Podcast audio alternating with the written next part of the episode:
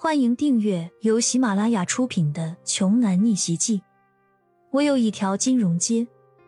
作者：山楂冰糖，由丹丹在发呆和创作实验室的小伙伴们为你完美演绎。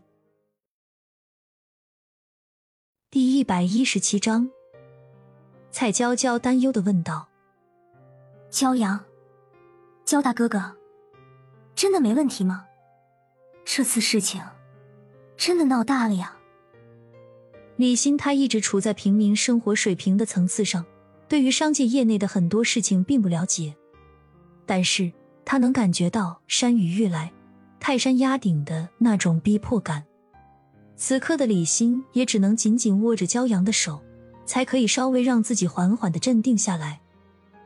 但是蔡娇娇的家庭背景可是不一般的。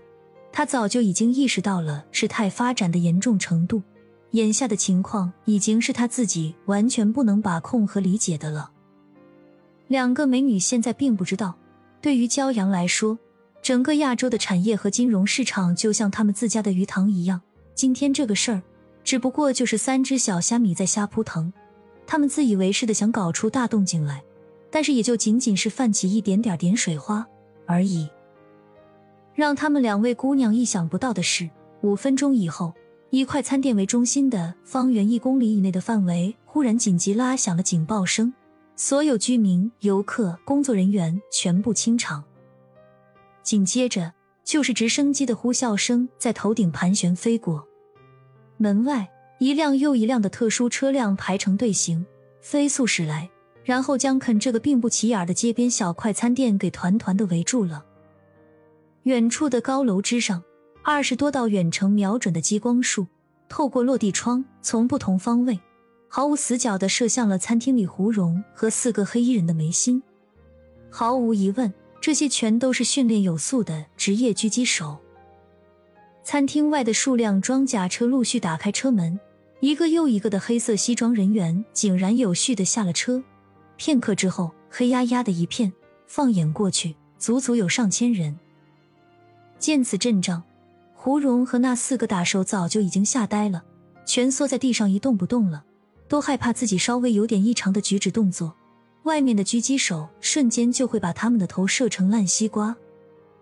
这个时候，只听骄阳语气平淡的说着了一句：“走吧，接我们的人来了。”一边说着，骄阳牵起了李欣仍然有些颤抖着的小手，并示意着蔡娇娇跟紧了自己。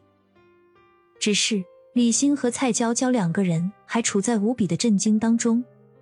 难道说这就是刚才骄阳打电话叫来的人吗？天呐，眼前的这一切发生的实在太突然了，简直让他们俩无法相信和接受自己当下所看到和感受到的，太难以置信了。怎么可能呢？尽管蔡娇娇已经很高看骄阳的能力了，但是。门外这一大票黑压压的武装人员，还是让他的心脏砰砰直跳个不停，手腕上的智能手表屡屡发出心跳过速、血压过高的红色预警提示。焦，骄阳，你，你到底是什么人呢？当然了，同样质疑这个问题答案的，还有躺在地上的胡蓉。他冷汗直流，心惊胆战着，似乎这会儿才算是真正彻底意识到了。自己恐怕惹下了一个捅破天的大麻烦。可惜，这个世界上什么包治百病的神药都有，就是没有后悔药吃。骄阳带着李欣和蔡娇娇缓缓走出了快餐店，而迎接他们的是铺天盖地的呐喊。数百人在齐声呼喊：“少爷好！”就算是蔡娇娇和李欣这种弱女子，一时间听得也都有些热血沸腾起来。